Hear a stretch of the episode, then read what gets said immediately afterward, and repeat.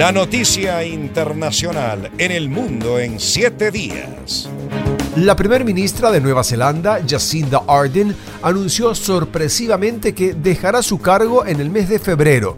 A continuación, escuchemos el porqué. Ya no tengo suficiente gasolina en el tanque, dijo Ardern al hacer pública su renuncia. La política de 42 años explicó que sus casi seis años en el cargo han sido desafiantes y le han pasado factura por lo cual no se ve con fuerzas para presentarse a las elecciones generales que se desarrollarán el 15 de octubre. El último día de Ardern como primera ministra será el 7 de febrero, fecha en la que habrá una nueva votación para determinar su reemplazo como líder del Partido Laborista de Nueva Zelanda.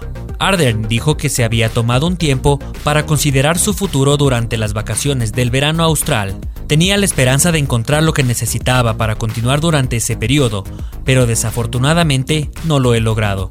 Estaría perjudicando a Nueva Zelanda si continuara, dijo en declaraciones a la prensa.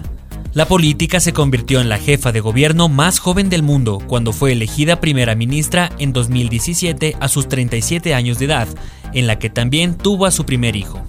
Su popularidad en Nueva Zelanda ha descendido en los últimos meses, según las encuestas. En 2022, Ardern atribuyó esta situación al precio que su gobierno había pagado por mantener a la población a salvo del COVID.